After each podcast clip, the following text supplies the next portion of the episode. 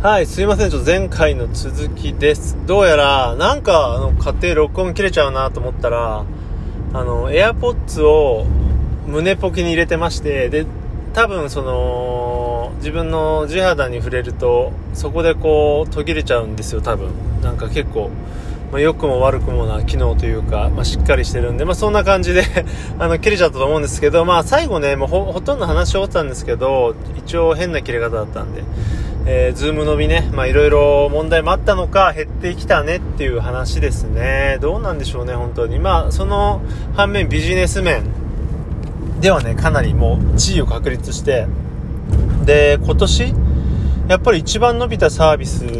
じゃないのかなとかは思ってますよね。うん、ね、ズームだろうなっていう、他に思い浮かばないよねっていうぐらいすごい地位を確立しましたし、まあこれからもね、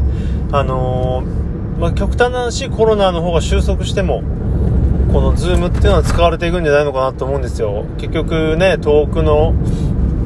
人とかなかなか会えない人とか、あとはね、結局これ会議しなくてよかったじゃんみたいなとか、まあいろんなね、今回の、えー、コロナのね、影響によって、まあ効率的な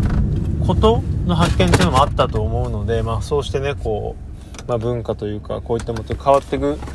でしょうねというのはありますよね。まあズームすごいね、伸びたよって話ね。まあそんな感じかな。ほとんどあの、付け足しは、なく終わり気味だったんですけど、ちょっと気持ち悪いんで撮ってみました。はい、今日はね、あの、今日というか今回は、えー、今年時間過ぎるの早いよね、という話でした。ではまた、バイバイ。